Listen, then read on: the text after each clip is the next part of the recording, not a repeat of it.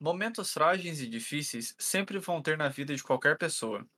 Após saídas e voltas na banda, rupturas e acertos da vida, o grupo de hoje seguiu se reinventando. Agora, mais do que nunca, embora uma sonoridade mais dançante, é possível dizer que o disco de hoje é o mais triste da banda em questão de letras e histórias contadas em suas 12 faixas. E essa dualidade surpreendeu a muitos, inclusive pelos novos hits que dali surgiram e fizeram Paramore crescer ainda mais seu público e ganhar novos ares em todos os sentidos artísticos. E hoje vamos te contar cada detalhe deste grande momento na carreira da banda.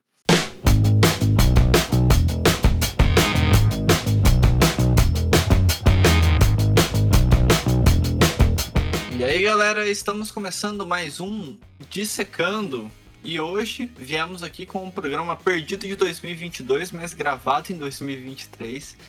Esse programa era para ter saído ano passado, mas por correrias da vida, estamos aqui fazendo ele neste grande ano, que espero que seja tão bom quanto os primeiros anos de vida aí do Nicecast. E para fazer esse programa de hoje, nada mais, nada menos do que o maior fã que eu conheço de Paramore, e que já participou aqui do Noisecast, Samuel. E aí, eu mano, acho, como é que você tá? Eu acho que o segundo maior, eu, eu vou ter que falar isso. E aí, quem é o primeiro maior, o pessoal vai brigar pela posição. Porque se você falar que eu sou o maior que você conhece, vão arrumar treta com você. um dos maiores. Um dos maiores. E aí, pessoal, tudo bem? Samuel aqui mais uma vez no Noisecast para falar de formas malucas sobre CDs, malucos, talvez. Não sei. Sei descobrir. Vamos descobrir isso hoje.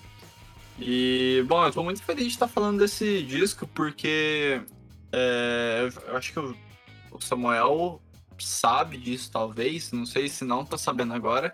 Que é um disco que eu só ouvi por conta de ficar, tipo, antigamente, né? Anos atrás eu, eu, eu Tava frequentemente ensaiando e fazendo shows com a, minha, com a minha banda junto com o Samuel, que é a Vedália. E ele e principalmente o baterista da banda Wreck, a gente, mano, gostava de Paramore, mas os dois, tipo, Bruno, ouça o novo disco do Paramore. E blá blá blá blá blá blá. E realmente eu tava meio tipo, ah, mas o Paramore não é mais a minha pegada e tal. E aí eu ouvi o After Laughter e aí, tipo, porra, não é que o Paramore continua de mãos dadas comigo, sonoramente falando. e aí isso foi muito divertido. Esse é álbum que me introduziu ao Paramore, inclusive. É muito estranho falar isso, mas é o álbum que eu escutei e aí eu fui atrás de escutar as outras coisas. Igual já aconteceu com muitas bandas para mim, mas meio que. Oh, Deus. Uh, meio que eu conheço uma banda do futuro dela e falo, tá bom, isso aqui é muito bom. E aí eu escuto tudo que veio antes e meio que começa a fazer mais sentido para mim o caminho que eles trilharam até chegar em sonoridade X ou Y. E esse é o álbum que me trouxe pra essa banda. Eu sou muito fã de Paramore hoje em dia. Esse disco do Paramore é um disco que eu lembro que chamou muita atenção da galera na época.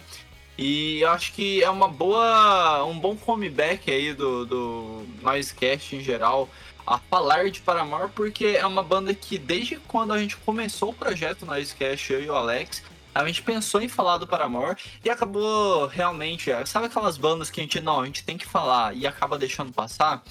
Paramore é uma dessas bandas. E finalmente a gente tá falando aqui, eu tô muito feliz por isso, inclusive. E vamos falar de um disco que é muito importante pra banda. Esse é o primeiro cast de Paramore que tá rolando? Ainda é o primeiro cast, você Meu acredita, cara? Meu Deus do céu, a pressão caiu aqui nas minhas costas. não, mas isso não, não tem por que cair essa pressão, até porque vai que os nossos ouvintes queiram aí que a gente fale de, do novo disco, né? Que tá para sair daqui a um tempinho. E acho que é uma possibilidade bem interessante aí a gente trazer daqui a um tempo o novo disco do Paramore. Independente disso, vamos então falar do After Laughter, né? O disco lançado dia 12 de maio de 2017 do Paramore. E é um disco muito importante para a carreira em diversos lados. Eu vou acabar trazendo aqui junto com o Samuel hoje isso aqui. Mas depois de algumas, alguns minutos de conversa, eu peço para que você siga o arroba Underline no Instagram. Se, você é um fã de Paramore e já segue o, o lá pelo Instagram, você é um dos responsáveis para a gente trazer essa banda aqui, porque foi uma das bandas que a gente colocou lá em votação. Vocês votaram para a gente trazer mais Paramore aqui no Noisecast, a gente está trazendo.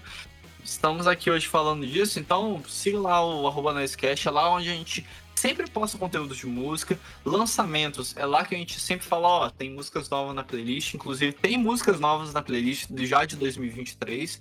E além disso, eu quero trazer para que, assim, toda vez que a gente fala com os nossos ouvintes é por lá. Então, se você quer recomendar alguma coisa, se você quer opinar alguma coisa, vai lá que a gente está sempre conversando com os nossos ouvintes. E seguindo em frente, quem quiser me seguir, eu sou arroba Bruno Fonseca XX. Estamos também no TikTok, só pesquisar Noisecast que vocês certamente vão achar. Samuel, Deus, passa aí só vocês pra galera. O Noisecast tá no TikTok, eu não, eu não fazia a menor ideia disso, bicho. É, eu, eu, e assim. Idoso. E assim, postando conteúdos com frequência, tá? Eu me sinto muito velho agora, cara. É, é a vida. Eu também estou me sentindo velho, não é só por conta disso. É, as, as dolores nas costas sempre chegam. Sempre chegam. Sempre. É isso, vai. Basicamente, você pode procurar por arroba Chamuelzinho, tanto no YouTube quanto no Instagram, é onde eu posto os meus negócios de guitarra, de baixo, das bandas que eu toco e de música no geral, quando eu tô muito maluco por alguma banda. Você pode achar no YouTube também. Eu tenho vários vídeos tocando música de várias bandas, principalmente nacionais ali do período de 2010 a 2015, eu acho. Acho que sim. E provavelmente vai começar a ter muito kit falando de pedal de guitarra, de som de guitarra, de baixo, etc. Então acompanha lá porque vai ser bem legal. É isso, galera. Sigam lá o arroba e todas as suas redes. Bom, vamos então começar aí. Como todos já estão acostumados, apresentar os integrantes desse disco do Paramore. Hayley Williams está no vocal e teclado, é bem importante. Temos também Taylor York na guitarra, backing vocal e teclado. Zac Farrell na bateria, backing vocals e teclado. E assim, é basicamente o principal da banda, né? A gente sabe que teve outros instrumentos tocados por outros integrantes, mas a gente recomenda que isso daí vocês pesquisem, né? Caso vocês queiram saber mais. Para começarmos a contextualizar a época da banda, é necessário trazer aqui que a banda teve mudanças importantes na década passada de integrantes. Após uma carta aberta a fãs em 2010, os irmãos Farrell anunciavam a saída deles da banda por constantes brigas e divergências por integrantes e o plus da gravadora na época tentar controlar os passos do grupo. Paramore seguiu como um trio em 2013, lançaram um disco auto-intitulado e que mostrava uma mudança acontecendo no som da banda. É só pegar a música single Ain't Fun, que qualquer um que conhecia Paramore antes ficava surpreso com a mudança já escutada ali. E esse disco de 2013 foi bem nas paradas, atingindo primeiros lugar nos Estados Unidos e na Inglaterra, e mostrando que comercialmente a banda conseguiu superar suas perdas de integrantes e seguir em frente, mesmo com as feridas que trouxe ao passar dos anos. Infelizmente, em 2015, a banda teve uma baixa, quando talvez ninguém esperava, o baixista da banda, Jeremy Davis, anunciou que estava de saída do Paramore. E ainda entrou com um processo jurídico por royalties e receitas de turnês. Logo, é de se esperar que poderia estar todo arruinado o futuro da banda. Era um roteiro óbvio de se pensar para mais uma das tantas bandas que aconteceu de serem extintas após brigas e divergências entre integrantes. E então, seis anos após a saída, Zack volta para a banda. E aparentemente, até, o, até que os problemas dos, dos irmãos Farrell com o restante da banda deu uma aliviada com o tempo, principalmente da parte de Zack, que voltou muito bem com o Paramore.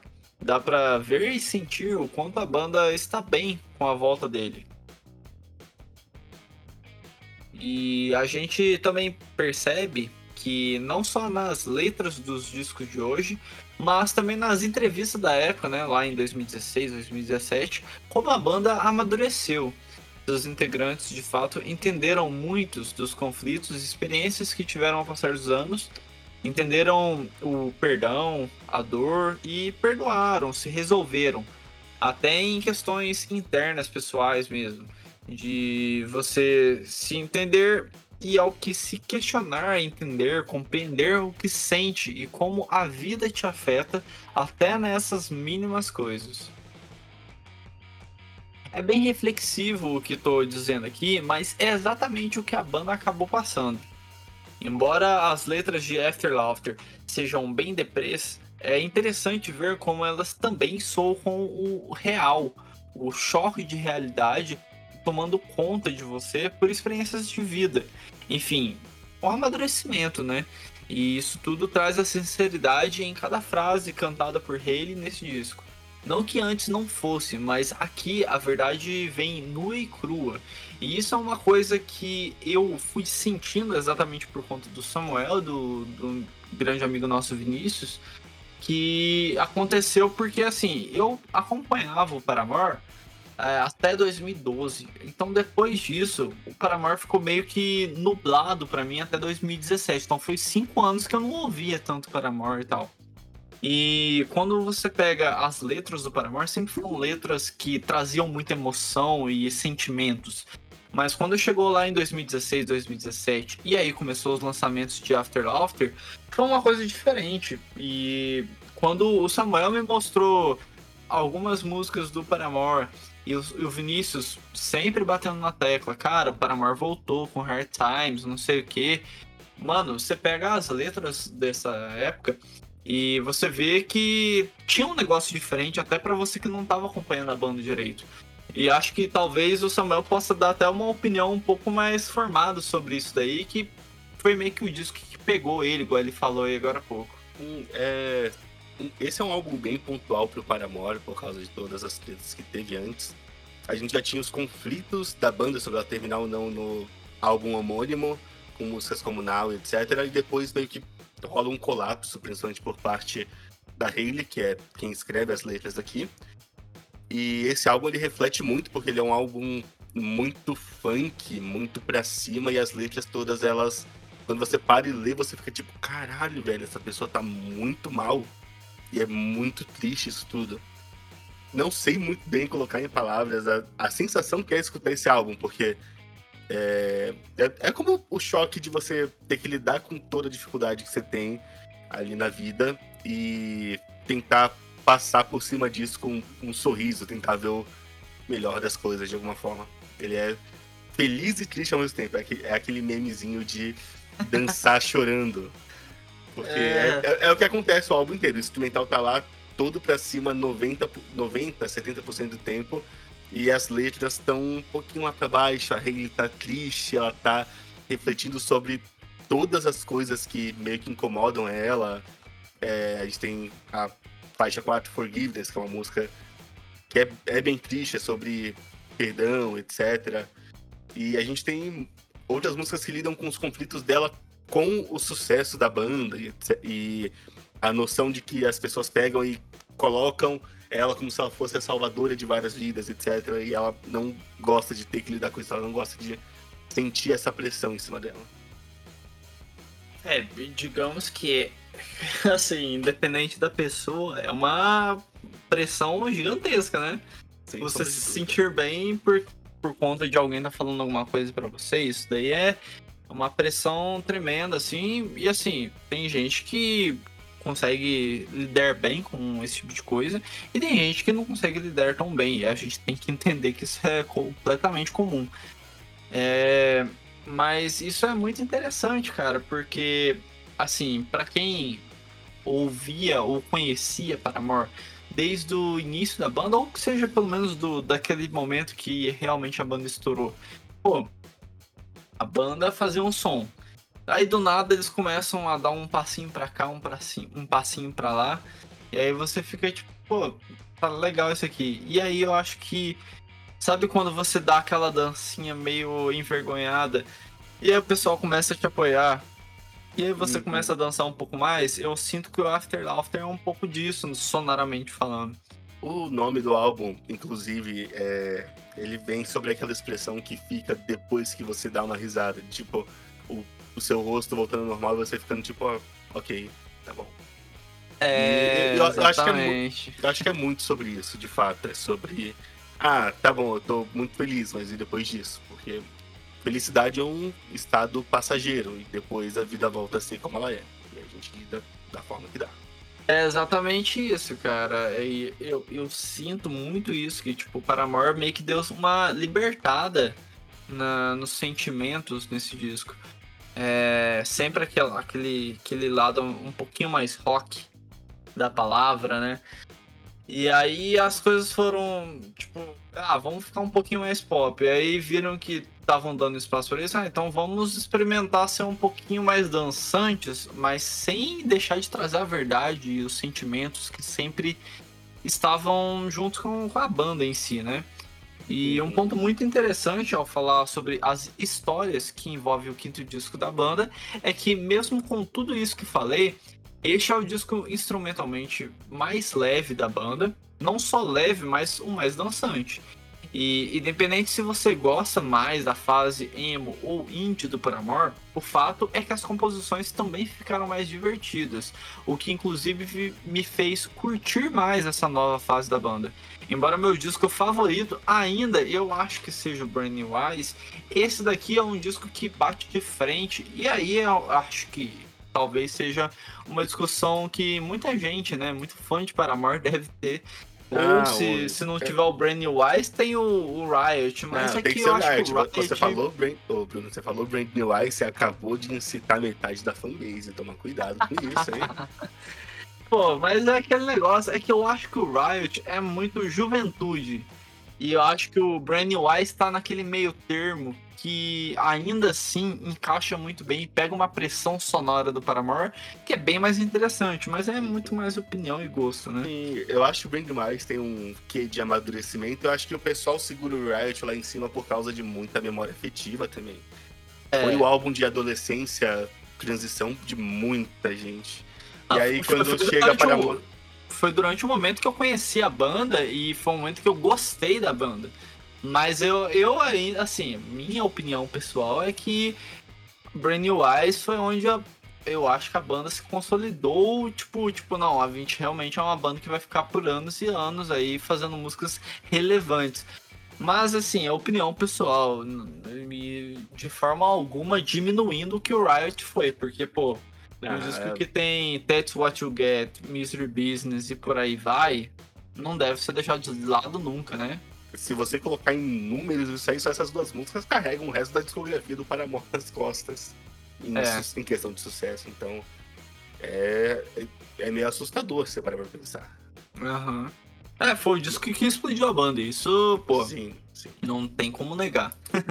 Mas ainda assim é incrível demais. Eu acho muito legal essa questão do quão esse disco é mais maduro e talvez seja porque a gente acabou passando a entender e gostar de Paramore por causa dele. Tipo, é, para mim pelo menos, eu passei a entender e gostar de Paramore, entender o restante por causa desse álbum, porque se você não é adolescente, você provavelmente vai ficar tipo, ah, Riot é legal, mas é meio adolescentezão. Brand Eyes, ah, não é, não é tão adolescente, mas eu não sei.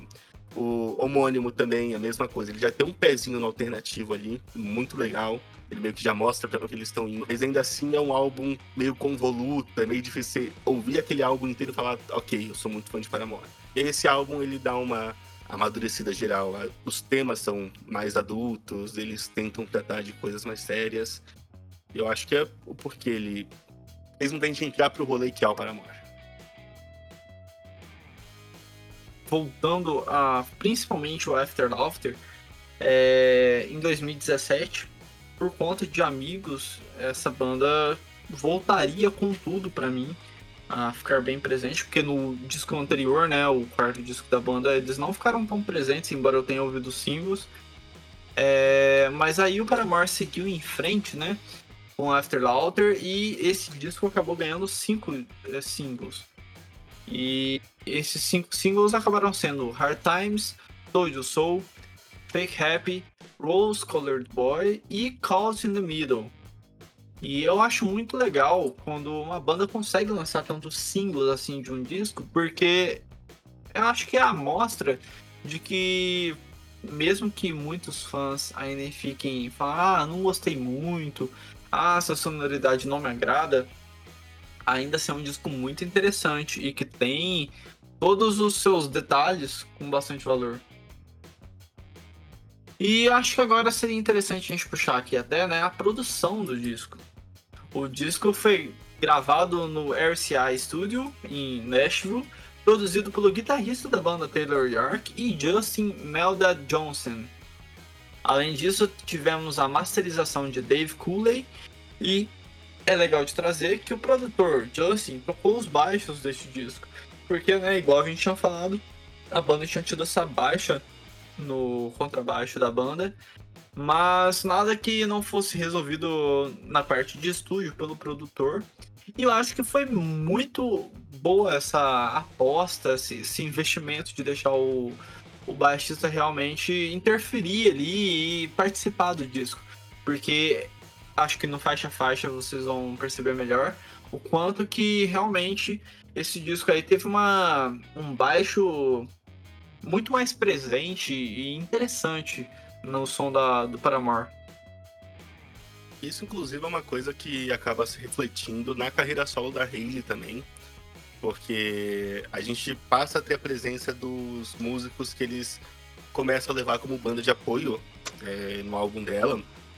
São, é, são dois rapazes que tocam baixo, dos quais eu não lembro o nome agora, mas o álbum solo da Hayley é um álbum que é inteiro basicamente carregado pelo contrabaixo. Tem músicas onde o baixo é o protagonista, tocando acorde, riff, melodia, etc. E eu acho que esse álbum tem um pouco de influência nessa questão também. É um, é, é um álbum que o contrabaixo junto com a bateria tá mandando ali na frente e a guitarra tá fazendo mais detalhes, que é algo que também começa a acontecer mais no que a gente tá vendo do álbum novo deles nesse momento que no momento que estamos gravando esse podcast, temos três singles lançados do The News, que é o novo álbum do Paramore de 2023. E a gente vê a guitarra muito mais solta nele. É bom pontuar isso, porque eu não sei como é que vai ser depois que ele lançar. é, inclusive, é, até um pouco de falta de informação, de informação minha né, nessa questão. Mas o, o disco vai se chamar The News e não This Is Why? Ah, nossa, é verdade, agora eu não lembro. Eu acredito que é This Is Why, na verdade, porque This Is Why é a música do álbum, acho que é faixa título. Ah, eu então, eu, eu, eu, acho que o disco se chama This Is Why. Mas é só uma curiosidade mesmo, porque é. isso não. Tipo, é só realmente para passar informação pra galera do disco novo. Mas assim, quem é fã do Paramore tá escutando esse podcast, provavelmente já sabe. uhum, com certeza. É, passando em frente, né? Vamos falar então dessa capa aí do, do After Laughter, né? A arte da capa de After Laughter apresenta, na minha concepção, né, a ilusão de ótica de um tridente impossível. Foi projetado pelo designer Scott Sclary em Los Angeles, né, no caso, e ele reflete, na minha opinião também, um novo som e direção da banda. É, tem até uma entrevista onde o Clary declarou, abre aspas, a banda veio até mim quando eles estavam gravando o álbum em Los Angeles. Somos amigos há algum tempo, então passamos muito tempo juntos enquanto eles estavam na cidade de Nashville.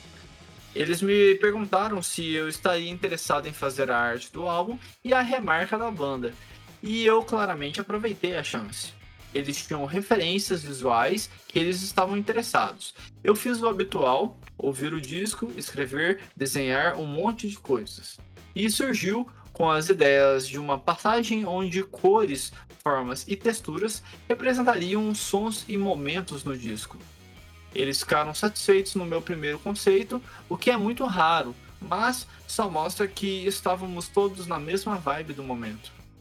A banda foi ótima de se trabalhar, foi algo como amigos, já que eu não precisava passar por um monte de gente para ter opiniões rápidas criei um layout gerado por computador de toda a obra de arte. Depois recriei cada elemento na vida real, muitas inclusive criado por ele mesmo. E então ele fotografou, depois trouxe fisicamente, de maneira sonora, o álbum é muito real. Segundo Clary, ele queria que os detalhes de imagem tivessem esse toque final também. E para quem acompanhou aí minimamente o After Laughter quando lançou o clipe de Hard Times, viu isso daí acontecendo. Hard Times, pô, quando lançou, o clipe é basicamente, na minha opinião, meio que um, um, um quadro seguinte à capa do disco. Sem sombra de dúvidas, ele tem muito neon, muita cor, muito efeito especial, acho fantástico. E ele pinta muito bem a vibe do álbum. É um lance que até transpassou para as apresentações ao vivo, nos looks, etc., da Hayley, do pessoal no palco. Mudou muito o visual da banda. Foi muito, muito massa, muito legal. Muito massa mesmo, cara. E, e bom, acho que o ideal mesmo agora é puxar o faixa faixa e a gente falar mais sobre as músicas desse disco, né?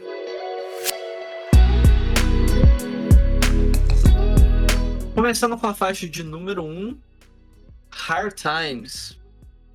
Essa é uma das músicas mais divertidas da banda para mim. Muito bem pensado esse riff toque de iPhone, na minha opinião. e assim, a riqueza de detalhes nessa faixa sempre será algo que me marca muito.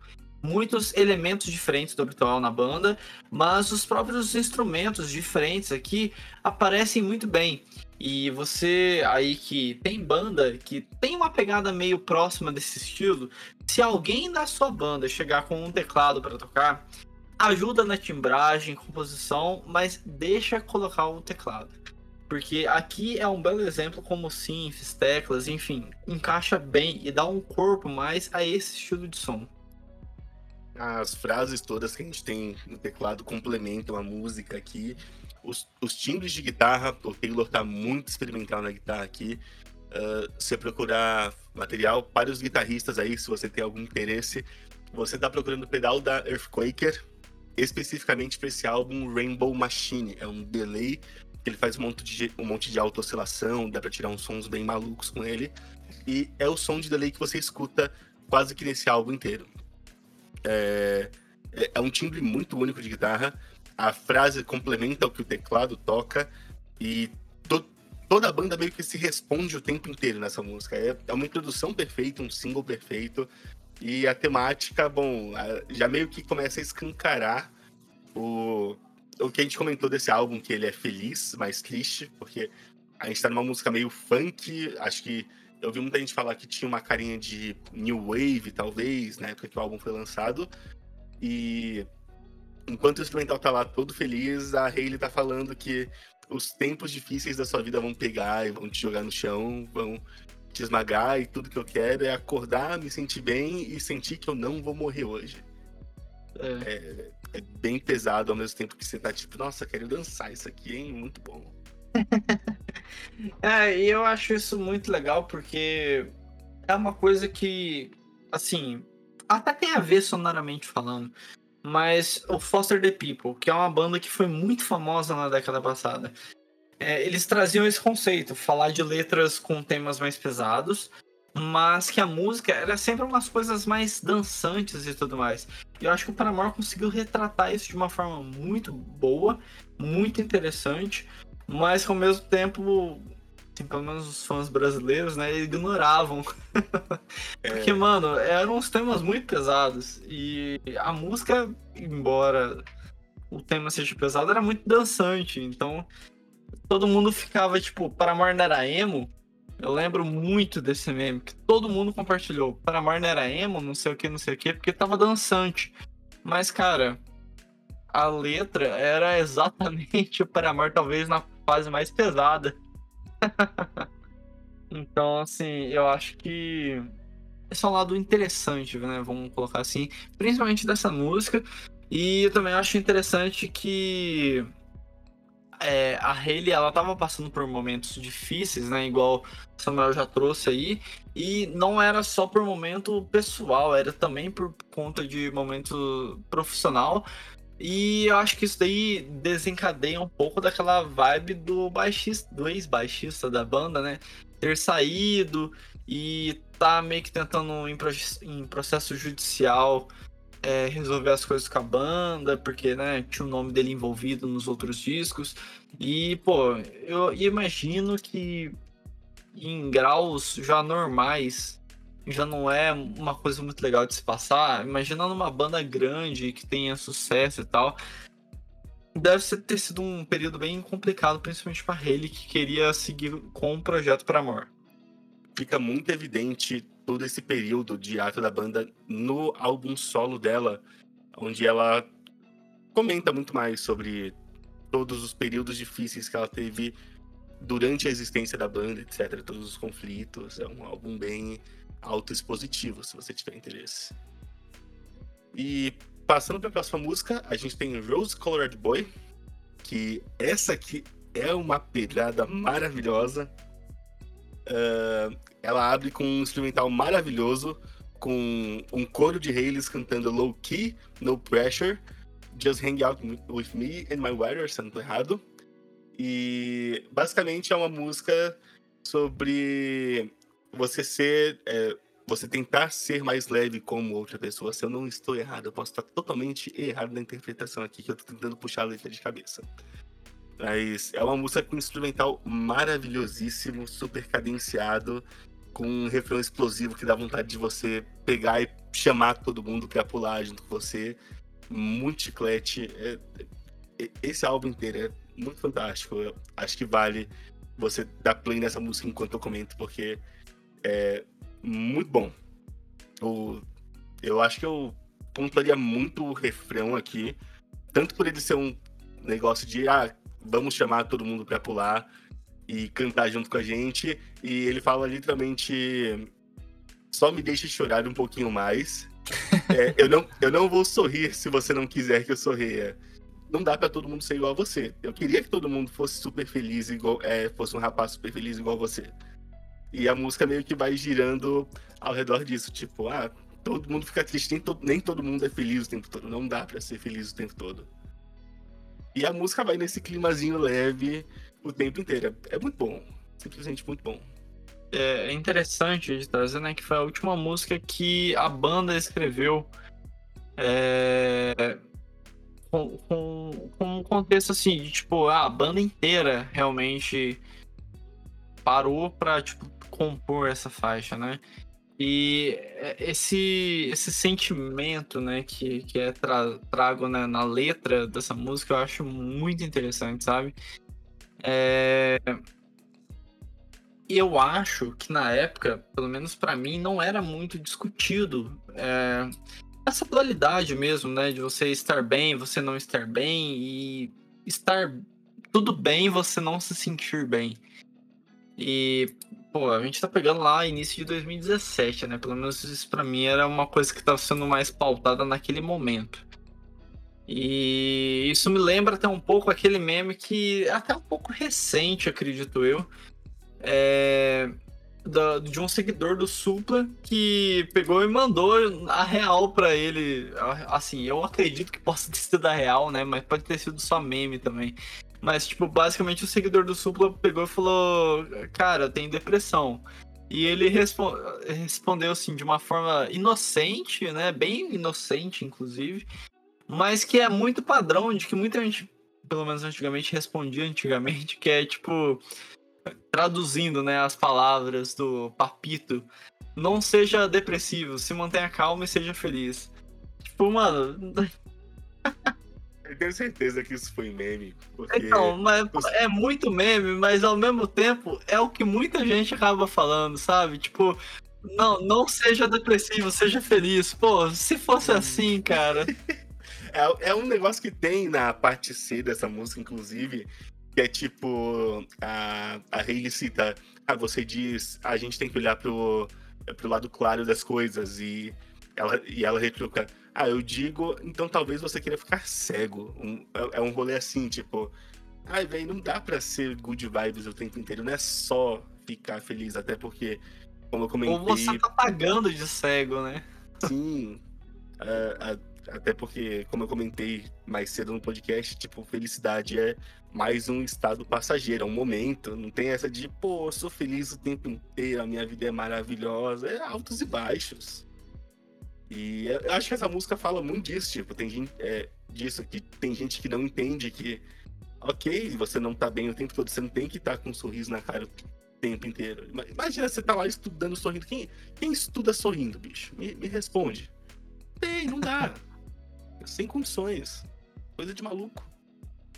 Coisa de maluco. O riff da guitarra, o baixo, bateria, tudo aqui brilha demais. Inclusive a Haley nesse refrão é, para mim, o refrão de Rose Colored Boys está entre os melhores da banda, porque é muito sonoramente agradável, então dá vontade de você cantar sempre que você ouve, sabe? Então, é assim, eu acho que essa segunda faixa consegue manter o mesmo nível de surpresa da primeira, mas tipo, de uma forma muito positiva. Acho que o Paramore conseguiu abrir esse disco muito bem momento guitarristas, prestem atenção aqui. Falando do refrão mais uma vez, uh, o que você está procurando aqui de timbre é um Dimension C da voz, não que seja importante. Eu acho que o lance de do que a guitarra toca nesse refrão é que ela deixa o vocal respirar, ela toca no contra, ela, ela tá literalmente respondendo o, o que a Hayley tá fazendo na voz durante esse refrão. E eu acho que é isso que dá um chunk que mantém a música para cima. Ela tá literalmente o período, o tempo todo tocando no, no contra do vocal, como se fosse uma resposta. E é uma coisa para você ficar de olho, porque às vezes quando a gente toca guitarra, a gente tem o hábito de pegar e tentar preencher o máximo de espaço possível, e às vezes o correto é você procurar os espaços que você pode preencher para adicionar alguma coisa.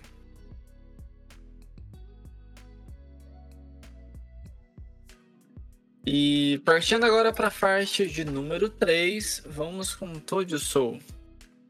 Essa música começou a ser formada por Taylor quando ele enviou a Haley e era uma música para falar de quando Haley seguiu seus instintos e se meteu de alguma forma em alguma encrenca, mesmo com seus próximos avisando sobre de certa forma o risco que corria em acontecer algo. Segundo Haley Williams, isso de forma também ajudou a banda a chegar onde chegou e hoje, de certa forma, estar no local que estão e como a confiança e lealdade da amizade que tem hoje em dia a cada um dos integrantes entre si, né? E eu amo a simplicidade e destaque ao mesmo tempo que a guitarra dessa música tem. Além de ter um riff super foda no, no pré-refrão, que meio que eu acho que seja um dos momentos de maior destaque dessa música, né?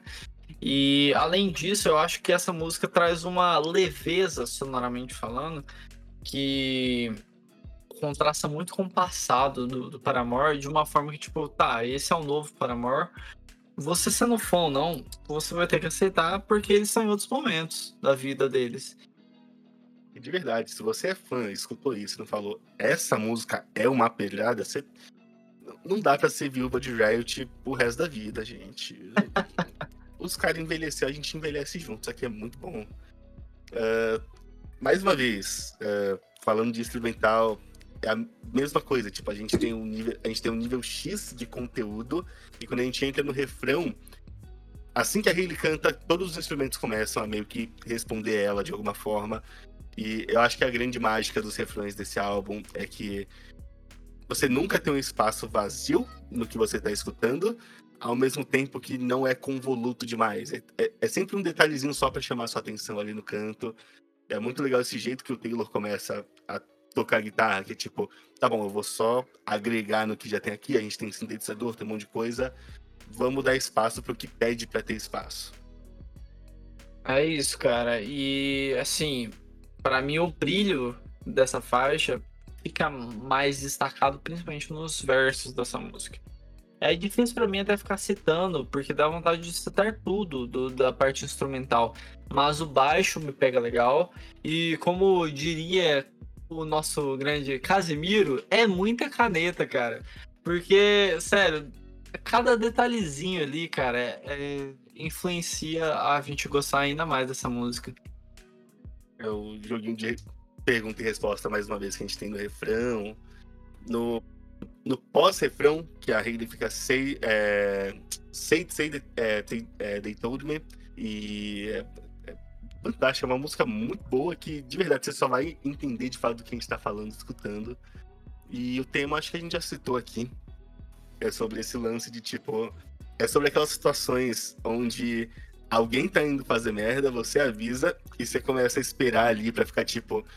Eu avisei, não avisei? Isso aí ia dar merda. Isso aí ia... Eu falei o tempo todo, não falei? Eu avisei você. E a música é literalmente sobre isso, falando de uma forma meio. É, bem humorada, esse lance. E eu acho interessante que essa música tipo, aliás, a letra dessa música, né, principalmente, ela traz muito aquela interação de que a, de que a gente tem, tipo assim, cara, em algum momento você já deve ter falado para alguma pessoa próxima a você, pô, eu te avisei, ou tipo, pô, eu não falei que isso ia acontecer? Então, assim, eu acho muito legal essa universalidade, talvez, de que essa música acaba trazendo na, na letra, né? Isso daí é uma coisa muito elogiável, eu diria. Uh, e tem também o joguinho da Hayley respondendo as indagações dela. É, é, é tipo ela conversando, dentro da, ela conversando dentro da cabeça dela. E tem um momento que ela pega e fala: Ah, eu sei que você gosta quando você tá certo e eu tô errada, mas pelo menos eu tento fazer alguma coisa. eu acho muito legal também escutar isso de fato no álbum, porque ela coloca a voz pra frente. É uma coisa que começa a acontecer muito no Paramore, porque a gente já tem a Hayley explorando muito a voz dela no, no álbum homônimo que eles lançaram anos antes, mas aqui começa a ficar muito mais na cara, começa a ser muito mais emocional, é muito mais interessante de escutar. Meio que te puxa mais pra música, pro tema, pro sentimento da coisa.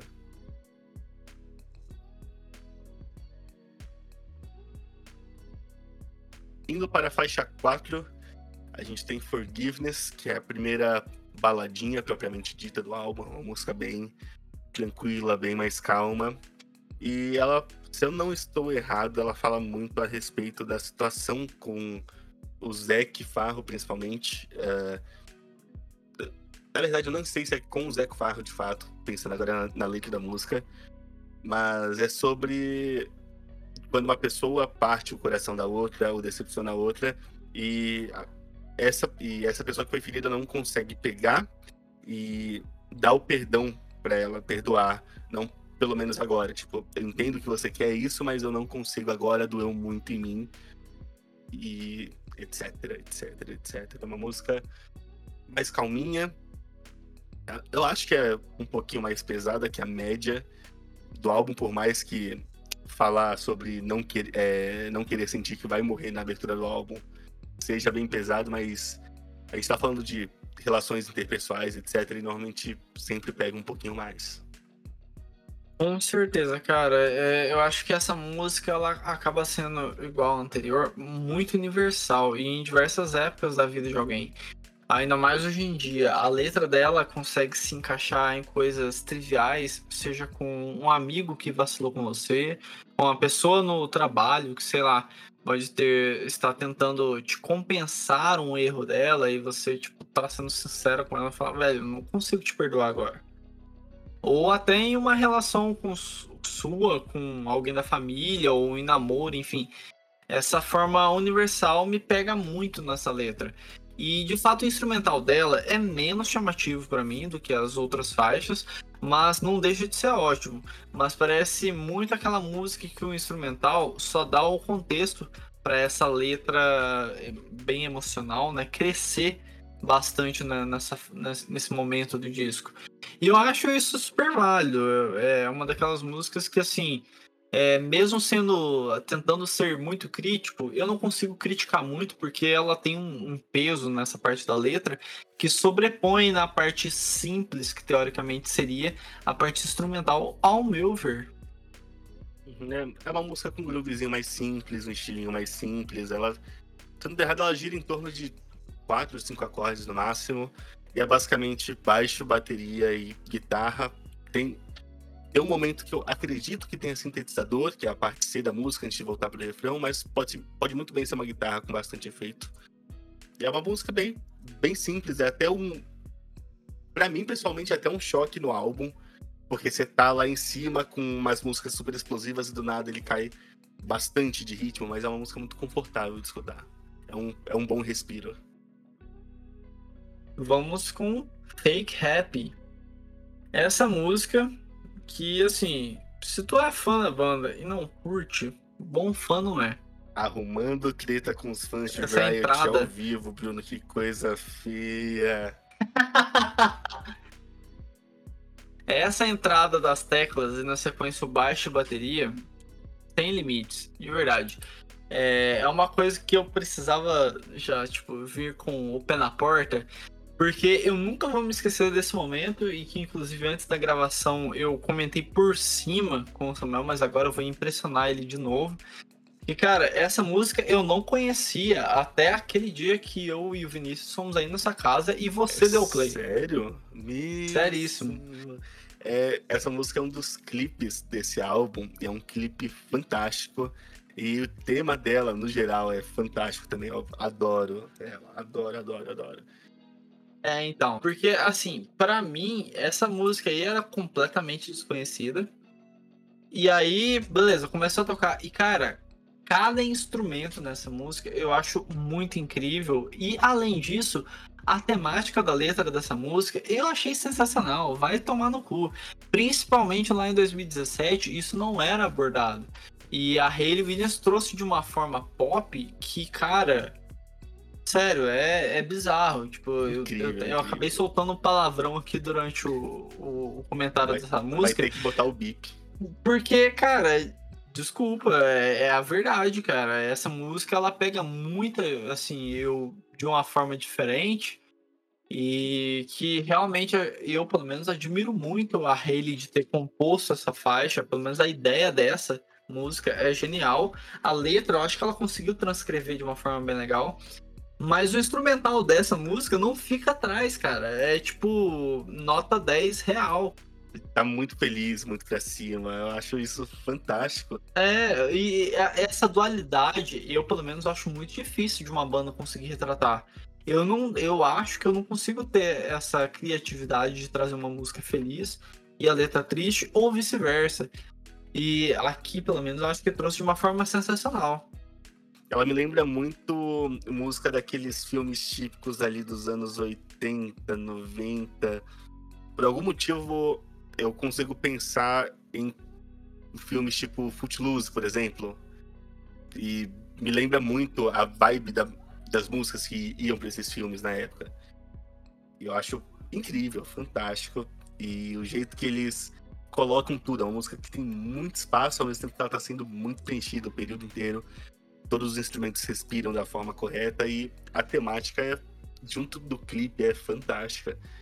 É aquele rolê de tipo, ah, velho, eu tô indo bem, tô indo jóia e tá bom, eu sei que todo mundo que tá com uma cara muito feliz, é, top 10 críticas ao Instagram, todo mundo tá com uma cara muito feliz, só fotinha sorrindo, ah, eu sei que são, é, são fel- é, falsos felizes.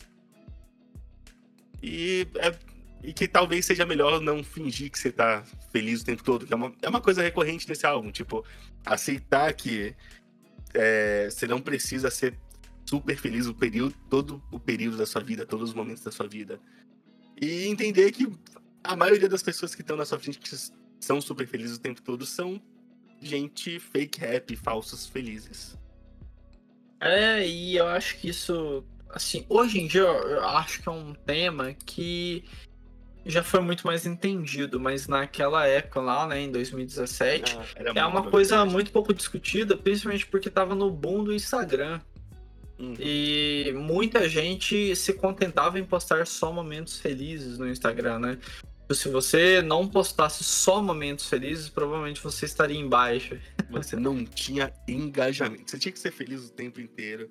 Eu acredito que seja grande parte da crítica disso. A Hayley trouxe esse papo pra frente de uma forma muito genial. Principalmente pra época, se a gente parar pra pensar, não era um assunto comum. Aí você pega um álbum desse com vários clipes que realmente puxam a parada. Sim, com certeza. E, cara, assim, os teclados dessa música, né? As teclas em geral, eu acho que é uma coisa que a gente também precisa trazer aqui como pauta, porque elas dão um destaque a mais na música que, teoricamente, no Paramore você não conseguiria imaginar que teria. E, e acho que para exatamente esse tipo de visão, Fake Rap é uma daquelas músicas que prova que, assim, pô, realmente o Paramore consegue trazer essa pegada instrumentalmente falando diferente de uma forma muito legal.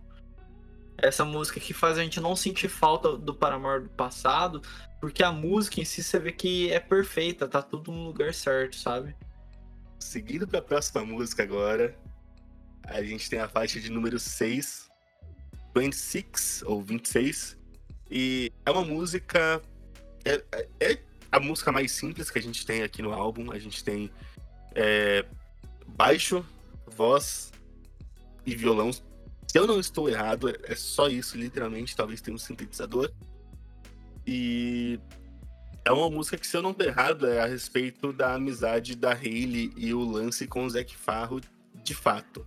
Eu acho que eu confundi com Forgiveness. Acho que tem a ver com outra coisa. E essa música, de fato, teve até ocasiões que a Hayley se emocionou horrores tocando essa música ao vivo. E é uma música bem simplesinha sobre é, se você tem um pouquinho de fé, não deixa ela ir por causa de qualquer, é, por causa de ninguém e sonhar de graça, tá? Tudo bem, você pode querer fazer as coisas e se segurar nesse sonho, nessas coisas.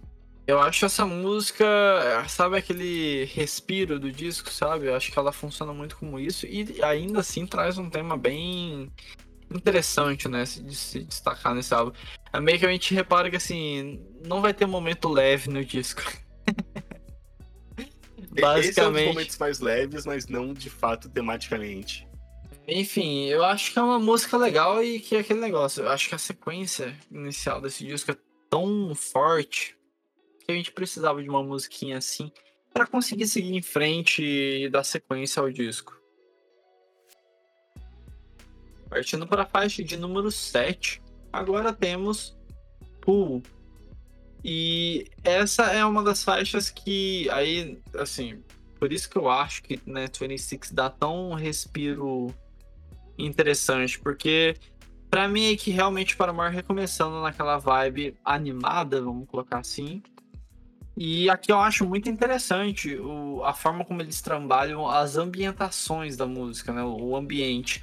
A guitarra e os teclados trazem umas vibes, umas. É, sei lá, não sei nem como destacar isso direito na é, real. É, é, literalmente um ambiente sonoro, é um. É, é um rolê estranho realmente de você pegar e tentar descrever o que tá acontecendo. É uma música o instrumental ele vai crescendo aos pouquinhos, com as coisas se respondendo. E aí a música cresce e vem a Hayley entrando no verso. É, é, é meio que como se a música te levasse a é, experiência é tivesse, dela, né? É, como se o álbum estivesse te puxando de volta, como se depois de 26 ele tá tipo, ó, tá bom, vamos começar a animar aos pouquinhos, vamos fazer uma escadinha aqui e te botar de volta lá em cima. E. É, exatamente. É uma, é uma faixa meio difícil de falar, porque eu acho que ela não é tão forte aqui dentro do álbum. Eu, eu gosto dela, mas ela é uma faixa meio morna demais para mim, pro contexto desse álbum. Mas é, ela é muito pesada ao mesmo tempo. Tipo, ela, ela fala sobre segundas chances e sobre você é, não você sentir que você não vai conseguir passar por alguma coisa, ela usa como alegoria a você estar no fundo de uma piscina e não conseguir sair dela sem ar nos pulmões, nos pulmões. É, é bem pesadinha. É, é até estranho o quão essa música é leve em relação ao restante do álbum, enquanto tem esse tema no fundo. Com certeza, cara. Então a gente tem, depois de Pool, a faixa de número 8, Grudges. Grudges, eu não sei como é que se pronuncia. Mas a, aqui o álbum ele já começa realmente, ele começa a fazer uma escadinha falando, tipo, ó, vamos animar o negócio de novo.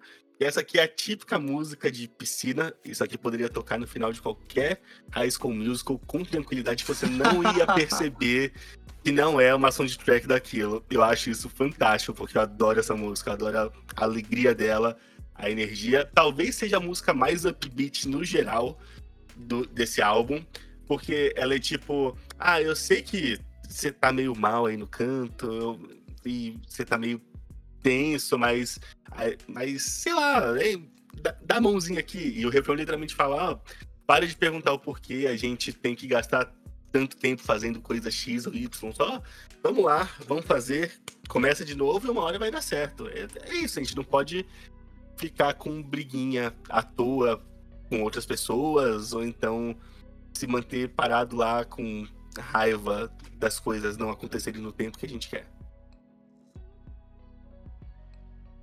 É bem isso, cara. E eu, eu, eu acho que essa parte aí, que acho que o instrumental tem muita influência disso, né?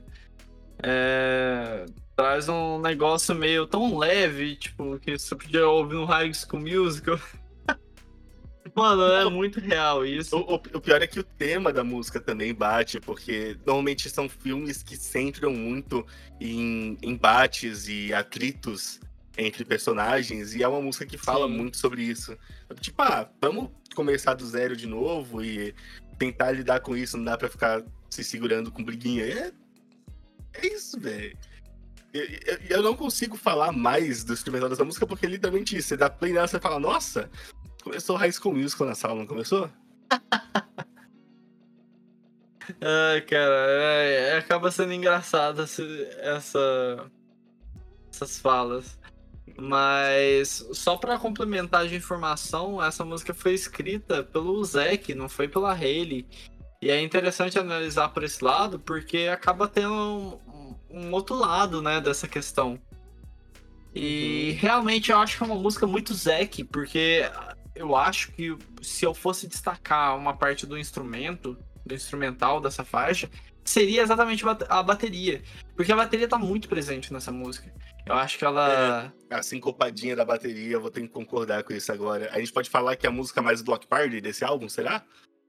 Pode ser. Porque é a, é a piada que tá rolando agora, tipo. Ah, esse álbum novo do Paramore vai ser o melhor álbum do, Black, do Block Party. Confia, galera. Oh, mas é uma tristeza isso daí ao mesmo tempo, cara. É, não, mas, é, mas é influência. É uma das bandas que, tipo, mano, lançou o primeiro, o segundo disco que a gente falou, porra, essa banda aqui vai, tipo, ser maior que o Arctic Monkeys. Não, porra. Mas, mas o Paramore aí, pô. Paramore é o Block Party 2 agora, depois do reboot. Aí é Isso. é foda, viu? Não, porque eu lembro que tem uma, uma questão que, para quem gosta do indie anos 2000 e viveu aquela época, lembra que quando o Block Party começou a surgir, a batalha que antes era Strokes, que, aliás, depois se tornou Strokes Arctic Monkeys, Antigamente era quem é maior, Block Party ou Franz Ferdinand? Porque essas duas bandas estavam num, numa sequência de lançamento de singles que todo mundo falava, velho, essas duas bandas vão dominar mais que Strokes e etc. Olha. Acabou que nenhuma das duas conseguiu ultrapassar, mas, tipo, era uma questão que na época era facilmente questionável. no, no 1x1 pessoal, para mim, Block Party dá uma esmagadinha. Eu adoro a sessão rítmica de, de Block Party no geral. O, o que é, eu parei então, pra escutar, eu, eu, eu achei. Acho. Fantástico. Mas é, é que a, é o bom, terceiro, mas... quarto, quinto disco da banda, eles foram ficando meio que esquecidos. Uhum. E aí que é um, um ponto, né? Mas, pô, não. Sem desmerecer os primeiros discos da banda, que, que são realmente excelentes. É que só que a gente, o tempo se provou de que as bandas não conseguiram se manter lá em cima, mas ainda assim tem ótimas músicas. E essa, né, é, pessoalmente falando, né, a Grudes, eu acho que ela tem uma pegada meio Black Party que realmente é, é interessante essa conotação. Eu não tinha parado pra pensar nisso, é, mas é a melhor sentido. música do Block Party desse álbum, sem sombra de dúvidas.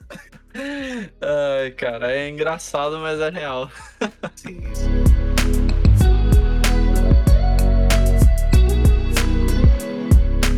E agora vamos então, né, seguir aí pra parte mais final do disco, eu diria. Caught in the Middle.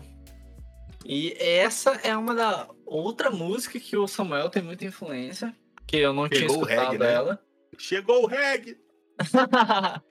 e assim, eu acho que eh, eu lembro que essa música eu também não conhecia, o Samuel me mostrou na casa dele. E foi uma surpresa, porque é uma música que talvez é a música que menos me passava pela cabeça que poderia o Paramore fazer. E eu achei muito interessante quando ouvi ela e tal. E foi, inclusive, a primeira música do disco a ser composta. Foi tipo, eles pararam assim pra. Ah, vamos tentar fazer uma música aqui. Foi a primeira que eles tentaram fazer. O Taylor criou o riff dela enquanto fez uma viagem, inclusive, sozinho pra praia. Mas quando finalizaram o disco, viram que essa música estava com um som muito mais pesado dentro do rock que o restante do disco estavam tinha, né, de modo geral. E isso me faz muito sentido quando você ouve a música e pensa, pô, essa música só na parte da guitarra não parece fazer tanto sentido. Era uma música que parecia ser mais pesada mesmo.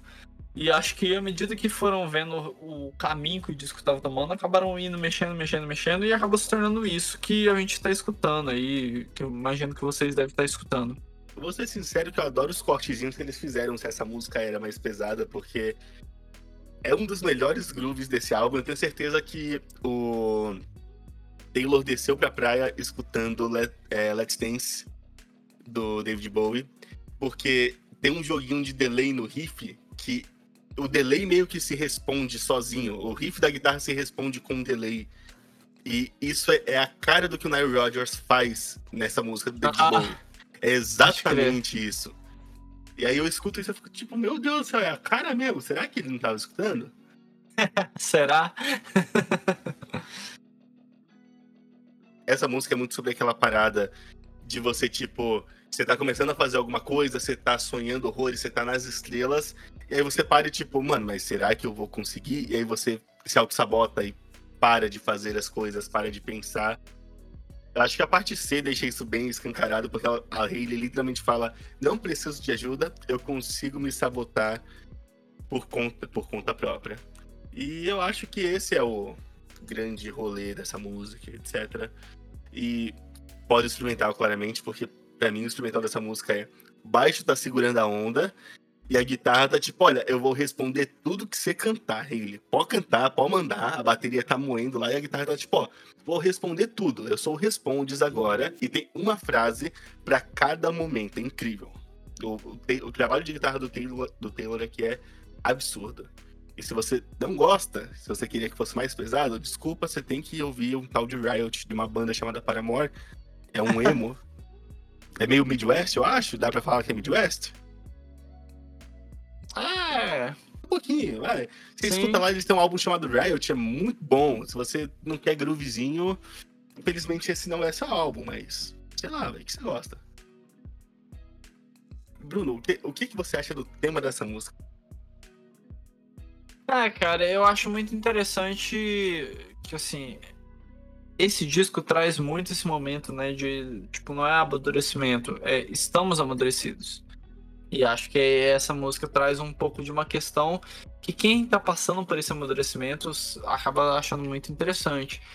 Porque chega um momento da tua vida que você fica meio que assim, pô, será que eu tenho condições de fazer isso hoje em dia? Você fica meio que se auto parando e não é exatamente assim. Talvez se você tentar e se esforçar, você vai se surpreender com o resultado, sei lá.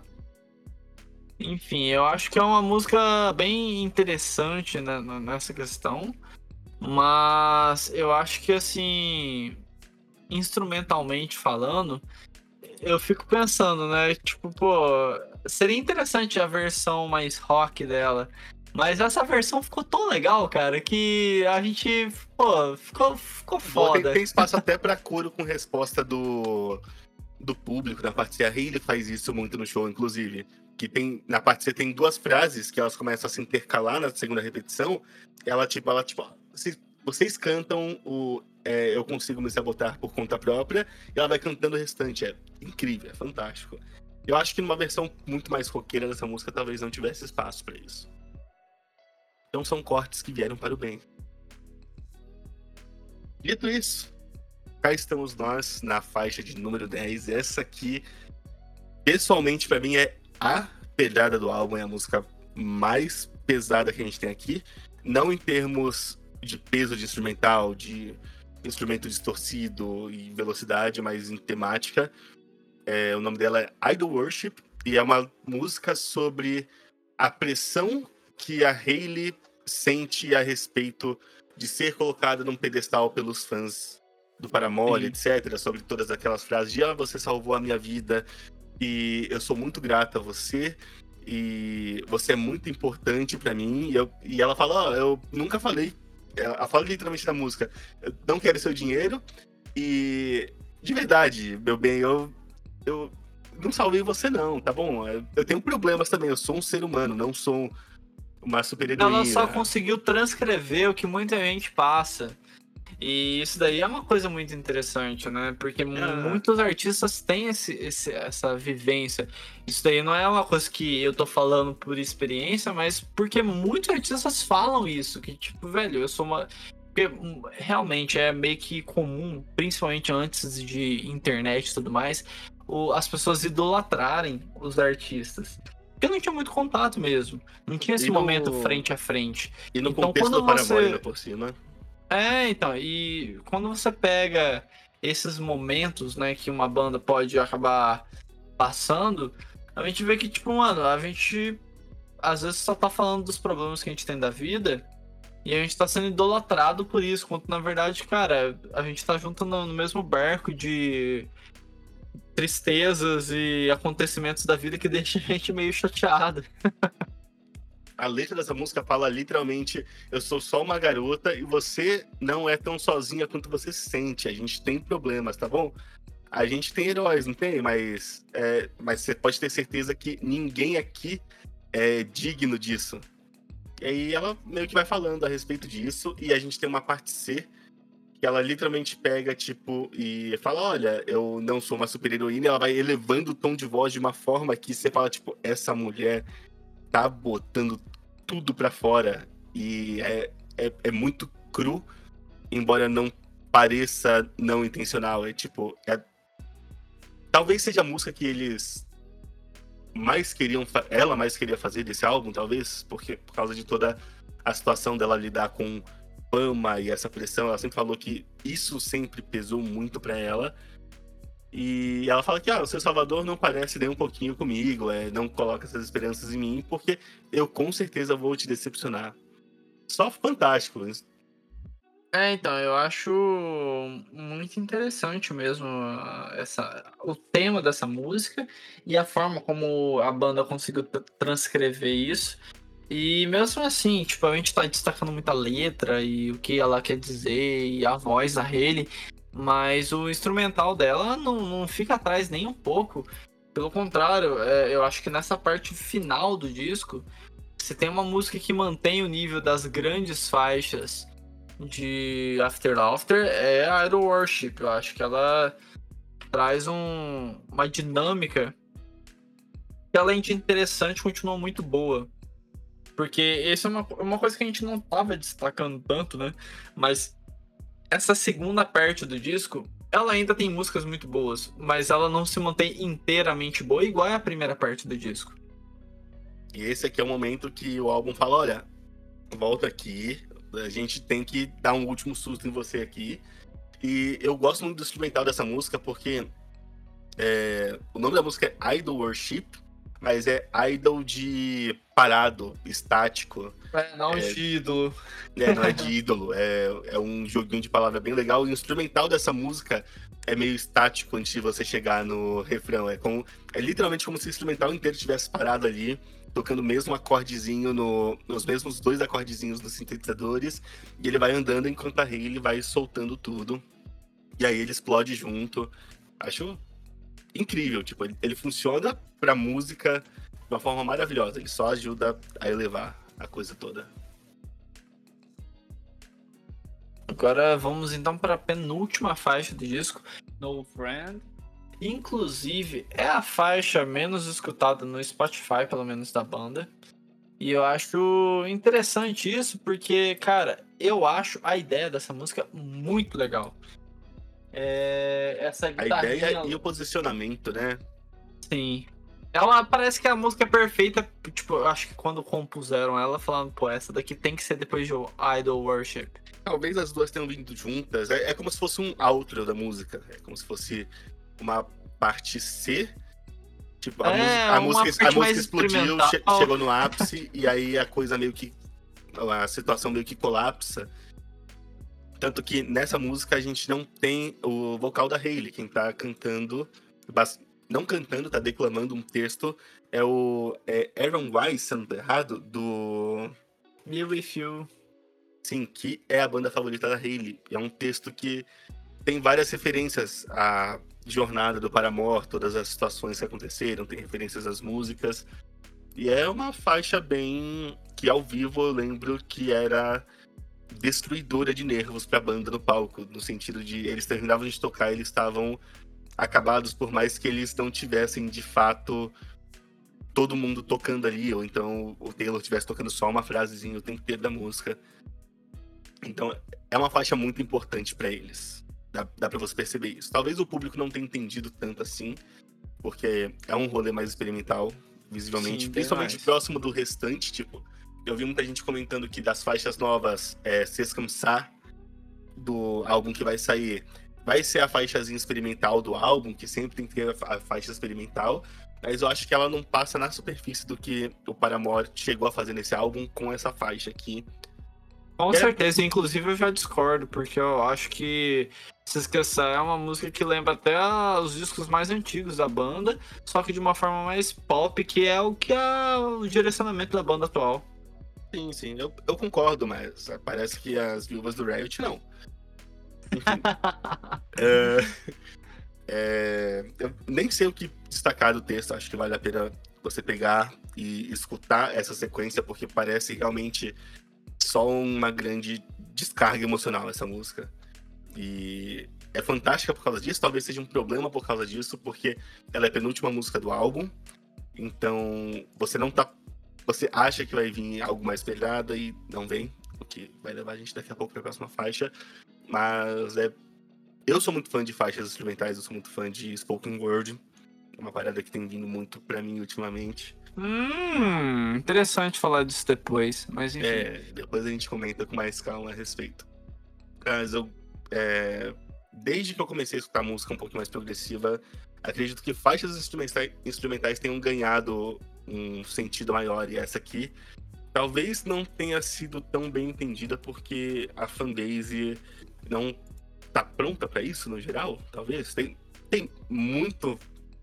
tem- muita gente escutou isso, se a gente for puxar só em número. Aqui no Spotify a gente tem 17 milhões, é muita coisa. Mas comparado ao restante do álbum, principalmente, não é tanto assim. Então, sei lá, talvez com o tempo o pessoal entenda um pouquinho mais. É, cara, eu acho que assim.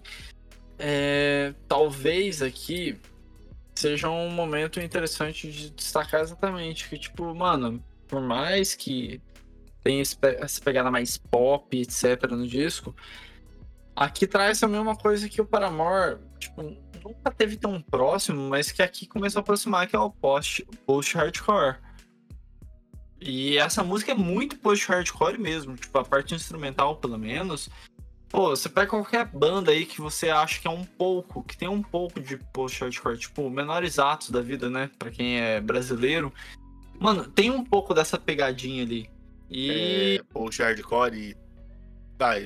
O Menores Dados tem um lancezinho meio math rock, eu não sei se dá pra falar que tem aqui. É, enfim. eu acho que talvez a- o- aquele detalhezinho da guitarra pode, possa ser que lembre, né? Mas exatamente, tipo, tem. É, é meio que experimentação, cara. E, e se Idol Worship tivesse metade do tempo de duração dessa música aí somado, já ia dar essa pegada, sabe? Tipo, de um post hardcore. Mas aí acharam, tipo, que talvez poderia ficar meio off do disco. E aí, É, tipo, já dividiram. consideram ela off do disco, então É, acredito que eles pensaram muito bem nisso. Aí, Só pra. Depois do texto inteiro, a gente tem uma frasezinha aqui, com certeza é fora do texto, é meio que como se fosse o Aaron chegando pra ele falando, tipo, é, caso você precise de qualquer coisa que eu possa te dar, só me avisa. Tipo, é, se, na, se, nada sair do que você tiver, é, do que você tiver, tiver, tentando fazer, só saiba que nós somos gratos. É, é, dá pra falar que é uma carta de fã, quase, pra banda. Tanto que foi o próprio Aaron que pegou e escreveu Se eu não estou errado. Eu posso estar muito errado nisso aqui. Pode crer, mano. E, pô, pra mim, é, acho que pra nós, né, na real, é, um, é uma grande faixa aí desse disco. E embora seja meio que subestimada pela maioria dos fãs. Temos então a faixa de número 12, Tell Me How, que é o último respiro do álbum e obviamente é a última faixa. Uh, como temática, a gente tem algo como. Meu Deus. É... Eu sempre interpretei essa música como um lance de seguir em frente, com término de relacionamento, coisa do gênero, com a noção de que você não consegue pegar e repor uma pessoa e, tipo, o refrão dela meio que diz: Olha, me, me diz como que eu tenho que me sentir a respeito disso agora. É, é literalmente essa frase. Uh, e aí ela fala: é, Eu sufoco ou deixo ir? É sobre a, a, dualidade da noção de. Tá bom, se isso não tá fazendo bem, eu acho que é melhor deixar ir, por mais que eu goste em algum nível. Cara, eu acho interessante que essa música, ela. Voltando àquele negócio que a gente fala que a Hayley talvez seja bem influenciada pelo Radiohead, é, essa música, logo nesse início com piano, me lembra muito a vibe que encerra o In Rainbows com o videotape. Que é aquele piano com a voz e tal, que é bem é, aquele dramático. mais pra baixo. Não, não, eu não diria que é dramático, mas é mais soturno, um pouquinho mais é. tranquilo. É tipo, ah, a gente passou por toda essa montanha russa, vamos respirar junto aqui. É muito parecido com o jeito que eles finalizam também é, o KJ, por exemplo. A gente tem. Acho, ah, se, eu, se, eu, não estou errado, é Untitled ou Motion Picture, Picture Soundtrack, mas são duas faixas muito mais ambientais que servem para você sentar, escutar, respirar, respirar, e digerir o que aconteceu. É. E inclusive a Hayley em entrevista falou que enquanto eles estavam escrevendo esse disco, tudo parecia meio questão de vida ou morte. É uma coisa que ela falou com frequências em entrevistas que eu acabei pesquisando. Nesse negócio de ser vida ou morte para ela. E, e eu acho que isso deixa claro quão importante é esse disco, né, pra, principalmente para Hayley. Mas assim, tudo importava e era significante nos momentos de gravação desse disco. Então essa música acaba tendo, acho que tanto no piano quanto na, na voz dela, essa temática, né, de ser vários pensamentos pesados juntos, essa urgência, mas que eles né? estavam eles estavam passando para um novo um novo momento, né, da, da, da, vida da banda, enfim. Uhum. É para respirar de toda a urgência que a gente tem no álbum. Essa Sim. declaração que você falou aí a respeito de como foi pra Hayley do álbum me lembrou de parafrasear Rancor e Medula, tudo é risco de vida, né? Uh, e Olha eu acho que, acho que fecha muito bem o álbum. Eu, por muito tempo, olhava pra essa música e ficava tipo, ah, eu não sei, se passa no Friend já tô de boa, eu não termino de ouvir o álbum. Mas com o tempo ela cresceu bastante para mim. Eu acho que é, é um ótimo jeito de fechar o álbum pode ser muito estranho para quem tá acostumado com um álbum que termina com uma música que já começa a tentar indicar uma direção diferente de forma mais bruta, é, tentando ir para outro estilo diretamente. Uh, mas a, acho que meu contato com o Radiohead mudou muita coisa, porque, que nem o Bruno pegou e falou, eles terminam em Rainbows com uma música que não, não é o auge de animação do álbum, eles não estão tentando te impressionar mais, é só você sentar, relaxar e escutar. Pode crer, cara. E, e, eu acho que é isso, cara. Acho que é um, um, um, disco tão pesado em outras áreas que esse encerramento é um respiro necessário, sabe? Tem muitas músicas fortes nesse disco. Então acho que é um, é um bom encerramento. E, bom, assim, a gente encerra esse faixa faixa, né? E a gente parte, então, para finalmente falar das nossas faixas favoritas. Samuel, não sofra, só diga qual a sua faixa favorita do After Laughter. Bom, você não percebeu, mas eu te induzi a isso, como a gente sempre escolhe a ordem das músicas. Eu deixei você falar da faixa número 1 para eu poder falar da faixa número 10, que é Par. Idol Worship. Acho que foi. É, eu lembro de escutar esse álbum pela primeira vez num momento muito aleatório. Eu tava jogando videogame aqui em casa com um amigo.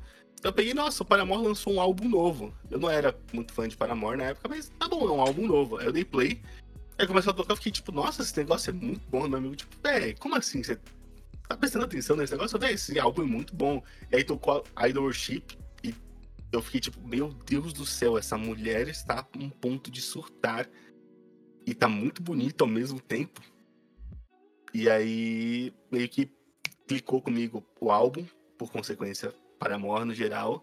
E para mim é o grande momento do álbum, tipo, entre todos os altos e baixos que ele tem, esse é o momento, é o desabafo que esse disco tá tentando fazer em meio a todas as realizações que a Hayley tem da vida, da vida dela, em geral. T todas as questões de atrito dela com a depressão dela, com as situações do Paramore, etc.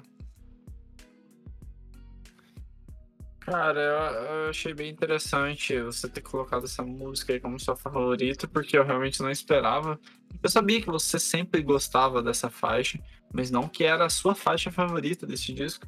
É. E é uma, uma, boa escolha por conta de tudo que a gente já falou no faixa faixa. Essa, essa, essa música muito legal em diversos lados, vamos colocar assim.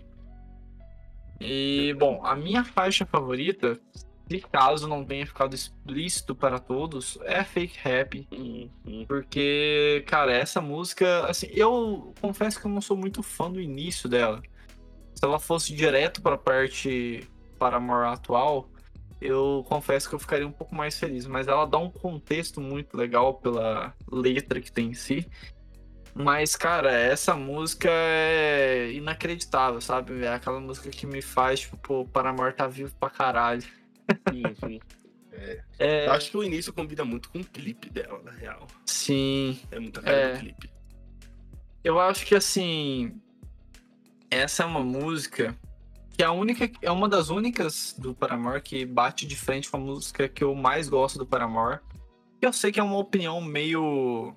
Não é que é polêmica, mas é meio que, tipo, única, sabe? Não é muita gente que acha tanto assim.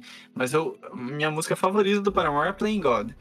E Fake Rap eu acho que é uma música que quase que bate de pau a pau, porque, sei lá, eu acho que a somatória do, dos instrumentos e vocal e letra me traz uma sensação muito única e, pô, quem nunca se sentiu fake happy em algum momento, né? Ou em muitos momentos, e eu acho que talvez por essa carga emocional, essa música acaba sendo minha faixa favorita. É, essa é pesada. Você falou de Playing God, se eu for separar alguma faixa de algum disco anterior do Paramore que eu considero subestimada pelo pessoal que eu conheço que gosta, etc. Eu gosto muito de Grow Up, do álbum homônimo. E para mim tem muito a ver com o que o Paramore virou também. Talvez ela tenha sido meio rejeitada porque ela já é muito fora da curva para aquele álbum, eu considero pelo menos. Tem uma carinha meio b-sides, ela já vem muito pro o After Laughter faz, que é você ficar brincando de pergunta e resposta e lidar com um tema um pouquinho mais pesado de uma forma meio brincalhona no instrumental. Pode crer. E, bom, agora vamos então, né, a nota do disco e, assim, o Paramore, logicamente, se inovou nesse disco é fácil falar que eles tiveram realmente um período de, de você realmente amadurecer, e nesse disco aqui, acho que as letras elas conseguem trazer isso de uma forma bem mais clara e acho que profissional, eu diria. Mas eu acho que além disso tudo, o instrumental cabe muito bem aqui. E é uma mudança que dá um respiro para a banda. Porque, pô, até pela história de integrantes e tudo mais, você vê que a chance do Paramore acabar por algum momento ali dos anos 2010 chegou bem próximo de acontecer. É, seja para uma Haley fazer uma carreira solo, ou seja para a banda simplesmente se desfazer, e é isso. Meio, ou meio a, a... Isso Oi? meio que aconteceu, se você parar pra pensar, com a saída do Jeremy, que basicamente, se eu não estou errado, tem entrevistas em que a Haley fala, tipo, em algum momento eu fui a única integrante do Paramore, e meio, se a gente parar pra pensar, meio que acabou por algum período de meses, né? É, meses, talvez um ano, eu não lembro ao certo. Mas é um álbum que ele serve para eles se reafirmarem como banda e terem liberdade de fato. Tipo, são, é, é, gente fazendo música, né? Mas uma banda com uma identidade X fazendo o que você espera que eles façam em relação ao que eles já fizeram um período inteiro. Dá pra ver que eles estão muito mais soltos, apesar dos temas mais pesados, etc. Sim, com certeza. E assim, eu acho muito interessante é, porque isso meio que dá uma sobrevida à banda, né? Eu acho que foi, o Laughter Laughter foi a, a comprovação de que a banda estava se renovando, se redescobrindo, talvez, e de uma maneira muito legal. Porque é difícil uma banda voltar, tentar fazer uma sonoridade nova e isso ficar bom. E o Paramore fez isso com maestria.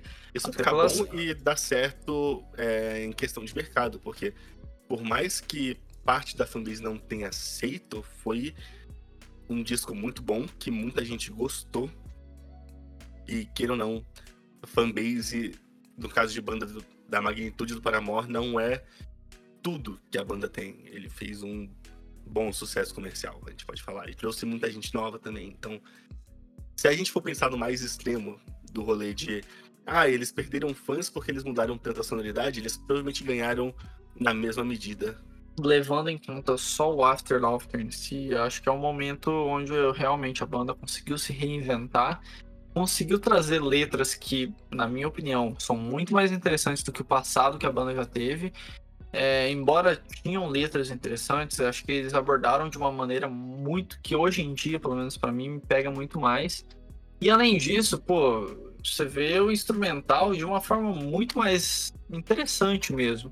Independente se você é um fã antigo ou não, acho que o instrumental do Paramore é uma coisa que cresceu muito com o tempo. E acho que aqui é a prova disso. E por conta de tudo que a gente falou aqui nesse programa de hoje, a nota que o Noisecast dá para o After Laughter é de 8,5. 8,5. Infelizmente, eu acredito que esse seja um álbum que tenha uns baixos que eu considero meio acentuados, talvez por posicionamento de música só, porque ele tem. Ele deixa uma impressão muito forte nas primeiras quatro músicas, ele dá uma baixada meio que forte demais, e aí ele começa a se reerguer e demora um pouquinho, talvez é, você perca um pouquinho da atenção do álbum, etc. É meio. É complicado você pegar e dar uma nota maior para ele no sentido de não é uma experiência que te mantém preso o tempo todo. E talvez essa seja a única reclamação que eu tenha pro álbum, se isso é uma reclamação de fato. É isso, cara. Então a gente vai encerrando mais um Dissecando aqui. Samu, só posso agradecer aí por você ter feito essa, esse programa aqui de hoje, que realmente há meses está sendo pensado em fazer. É, a gente conversou tem um tempinho e eu que agradeço o convite. Mais uma vez, é um álbum bem importante para mim. E é fantástico participar do Noisecast. Sempre, a gente sempre bate uns papos maravilhosos. Antes, depois, durante. é isso. Enfim, eu acho que realmente esse programa ficou muito legal. Muito obrigado aí por ter participado. E logo a gente volta aí, né? Seja com mais Paramore ou com qualquer outro som aí que a gente já tem em mente aí de fazer algum programa. E você que tá ouvindo aí o Noisecast, siga o Samuel aí nas redes dele que ele passou no início do programa. Siga o arroba Noisecast Underline, eu se vocês quiserem também. E logo a gente volta aí com mais um programa no Noisecast. Valeu, Samu. Valeu, galera que ouviu até o final. Um abraço e fui. É, gente. Falou.